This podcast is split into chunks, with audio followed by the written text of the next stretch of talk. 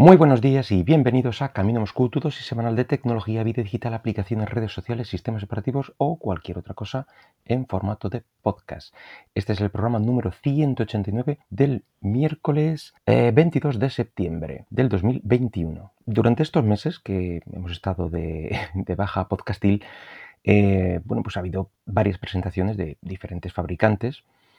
Ya vimos eh, la semana pasada la de, la de Apple, esa sí que es reciente, pero bueno, ha habido otras. Eh, de hecho, esa misma semana estuvo Xiaomi con los 11T, creo recordar, eh, y otras mm, diferentes marcas. Eh, no es plan de exponerlas todas, mm, ya sabéis que agua pasada no mueve bolino. Mm, pero yo creo que hay uno en concreto que sí que merece la pena pararnos un poquito a, comentar, aunque ya haga más de un mes que, que se celebró el evento. Y se trata el de el evento que hizo Samsung el, 11 de agosto, ya habíamos hablado en la temporada anterior de uno de los dispositivos que se iba a presentar, eh, ya que tenía una colaboración con Google, pero bueno, no, adelantemos acontecimientos. Mm, no se trata de la presentación de, las, eh, la gama alta de la compañía, pero sí de la presentación de la gama más rara y, exclusiva de los coreanos ya que se trata principalmente de la renovación de la gama Galaxy Z y algunas cositas más. Bueno, pues eh, se tratan de los Galaxy Z Fold 3 y Z Flip 3, que mm, para entendernos, el Z Fold se trata mm, del móvil este que se abre eh, y hace el doble, se hace el doble de tamaño, por así decirlo. Y bueno, y el Z Flip 3 se trata de, uno mm, más pequeño, eh, que recuerda un poco a los antiguos teléfonos de tipo concha, para que nos entendamos. Bueno, pues esos dos eh, móviles son los que mm, conforman esta gama Z. Bueno, técnicamente mm, no voy a extenderme mucho. Por lo que valen, pues ya podéis imaginaros que se trata de un último micro, eh, memoria stop, es decir, un Snapdragon 888, entre 8 y 12 de RAM, 128 o 257 de almacenamiento. Bueno, por ahí, por ahí estamos rondando. Y claro, el precio va pues acorde a, esas características más la propia novedad eh, que plantea. Y son 1.800 euros el Z Fold 3 y más de 1.000 euros eh, el Z Flip 3. Eh, estamos hablando de precios desde, es decir, el mínimo RAM y el mínimo almacenamiento. De ahí en adelante lo que queráis. evidentemente aún no los he probado, pero lo que sí he probado es la generación anterior de ambos móviles ambos modelos. Y, bueno, me sirve un poco para, comparar mm, tanto el concepto, lo cómodos que son, porque se trata de más de una renovación de, hardware, pero sigue una línea muy parecida a, sus antecesores. Vamos con el primero, con el Galaxy Z Fold, que es este eh, que abre en modo libro, vamos a decir. Como digo, el formato es, es muy similar a generaciones anteriores. Eh, mejorando bueno, pues unos milímetros aquí y otros allá. La pantalla frontal mm, al uso, como, como, el resto de móviles, es, lo que mm, ves nada más tener el teléfono en las manos. Bueno, pues es un móvil, digamos, normal, eh, con un lateral un poco extraño, así redondeado, que es donde va la bisagra, y, extrañamente ancho. Eh, y claro, con más peso, etc. es lo que más resalta ese grosor que viene siendo más o menos el doble de un smartphone actual. Bueno, y bueno, pues ahí está su magia. Lo abres por esta bisagra y, descubres pues, su, mayor eh, valor, esa mm, pantalla eh, plegable de 7,6 pulgadas. Bueno, pues en teoría es para consumo multimedia, eh, para un trabajo más al estilo tablet, que lo que realmente puedes hacer en un móvil este tipo de uso.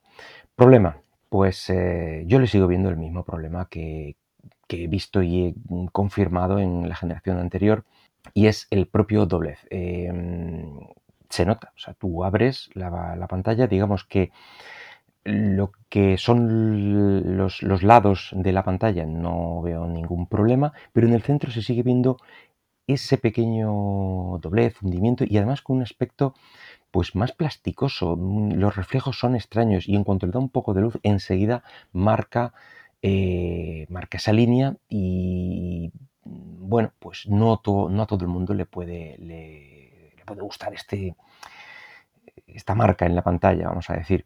Bueno, los que lo prueban aseguran que en un tiempo ya dejas de verlo, pero bueno, si te interesa, eh, pruébalo, pruébalo antes porque ahí está. Yo no le veo un uso concreto, real, vamos a decir real, que, merezca la pena el, desembolso. Recordemos que son más de 1.800 euros. Ahora, sí le veo mm, que tiene un target, digamos, muy, muy, muy concreto. En mi mente, que es en mi mente solo, eh, podría ser el típico ejecutivo ahí trajeado con pasta para soltar a raudales y bueno, que necesita mucha movilidad y una gran conectividad y es probable que ya haya evolucionado y de llevar un móvil y un portátil ya solo lleve portátil y tablet y oye, quizá le interese eh, reducir aún más y dar el salto a bueno, un dispositivo completo que puede ser móvil y puede ser tablet en el momento que me haga falta, pues ese es el único, mm, eh, la única persona que le puede ver sentido a este, a este formato o bueno, por lo menos a mi entender. En cambio, el Z Flip 3 es el que abre modo de tapa, es un concepto pues más conocido. Ya digo que, recuerda mucho a los teléfonos de, concha que bueno, sigue habiendo, mm, pero bueno, es lo que mm, hace no tanto tiempo eran los teléfonos pues eh, bastante buscados y valorados más o menos lo mismo, pero al abrirlo lo que conseguimos, en vez de tener una pantallita arriba y un teclado abajo, tenemos una experiencia habitual de un smartphone Android, vamos a decir, normal. Como digo, el, hardware también es similar al hermano mayor, al Z Fold 3. Mejora, ha mejorado bastante la pantalla de la tapa con respecto a la generación anterior, que era meramente testimonial. Yo creo que está más pensado para realizar selfies, usando la cámara principal, ojo, mientras te ves en esta pequeña pantalla, pero bueno, por lo menos te sirve para enfocar, para ver el alrededor si está todo bien y entonces puedes eh, lanzar la foto. Eh, realmente interesante si mm, lo que quieres es sacar selfies con la mejor cámara de tu móvil.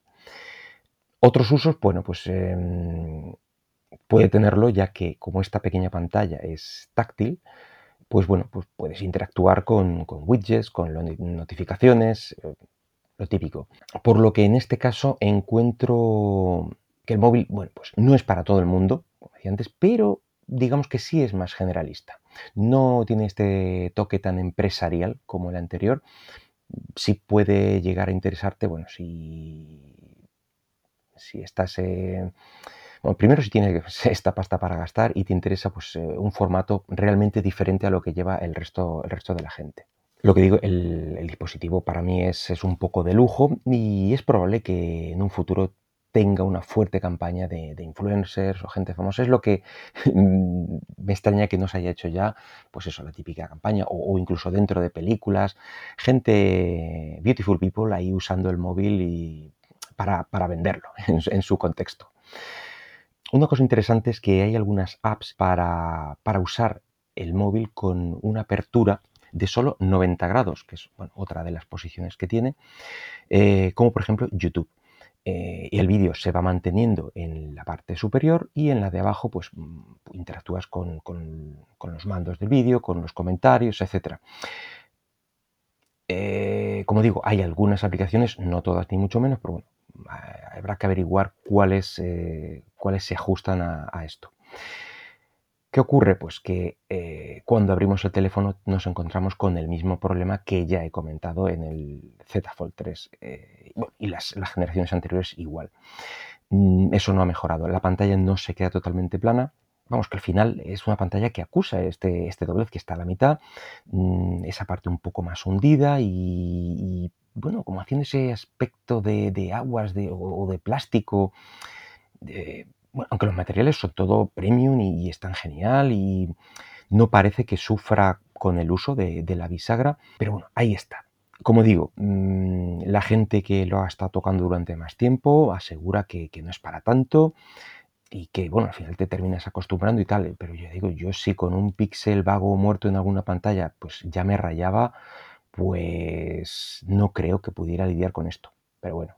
El, siguiente dispositivo que presentó Samsung en este evento pues fue el, Galaxy Watch 4, que como digo, ya hablamos de él eh, cuando hablamos de la nueva versión de Wear OS. Mm, lo que mm, destaca es que eh, es una, mm, eh, digamos que ha sido una especie de colaboración entre Google y Samsung, donde bueno, el primero recogía las ideas más interesantes del segundo y su sistema Tyson, eh, que montaba antes en sus anteriores smartwatch, y el segundo, bueno, pues sacaba el primer dispositivo con este Wear OS. Con esto, en teoría, ¿qué es lo que tenemos? Pues lo mejor de los dos mundos, las apps de la tienda de Google y el rendimiento y algunas buenas ideas que proporcionaba Tyson. Como digo, tampoco voy a extenderme en, el hardware que, proporciona este smartwatch, pero lo que sí quiero es eh, enumerar, digamos, los sensores, ya que creo que es lo más importante de, este tipo de dispositivos.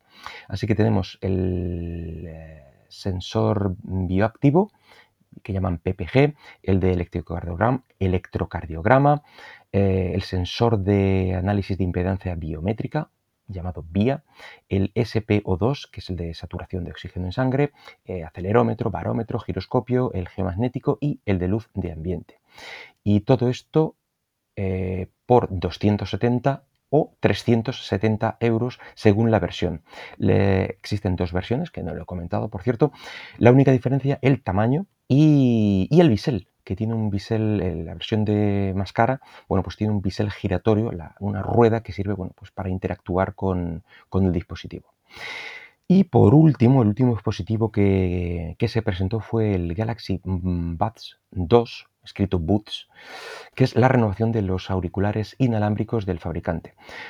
Se van pareciendo a la versión Pro, bueno, pues mejorando la calidad de sonido, eh, cuenta con cancelación de ruido, de, forma activa, eh, aseguran 5 horas de uso más mm, bueno, pues las diferentes recargas que proporciona la típica cajica que tenemos ahora en todos estos dispositivos.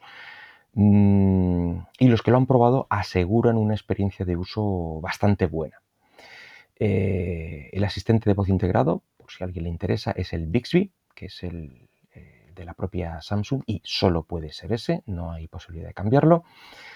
En cuanto a forma, ya te digo que para mí no son, ya lo he comentado en diferentes dispositivos de estos eh, de auriculares, y es que todos aquellos que tengan este, este formato con las siliconas saliendo para introducirlos eh, en el oído, pues, pues, pues no son para mí. No, gracias.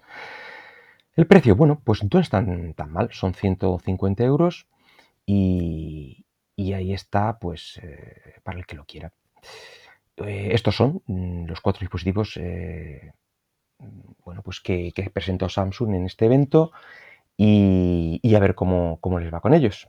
Por mi parte, nada más por hoy. Espero que el podcast haya sido de tu agrado y si lo deseas puedes dejarme algún comentario por Twitter en arroba camino Hasta luego.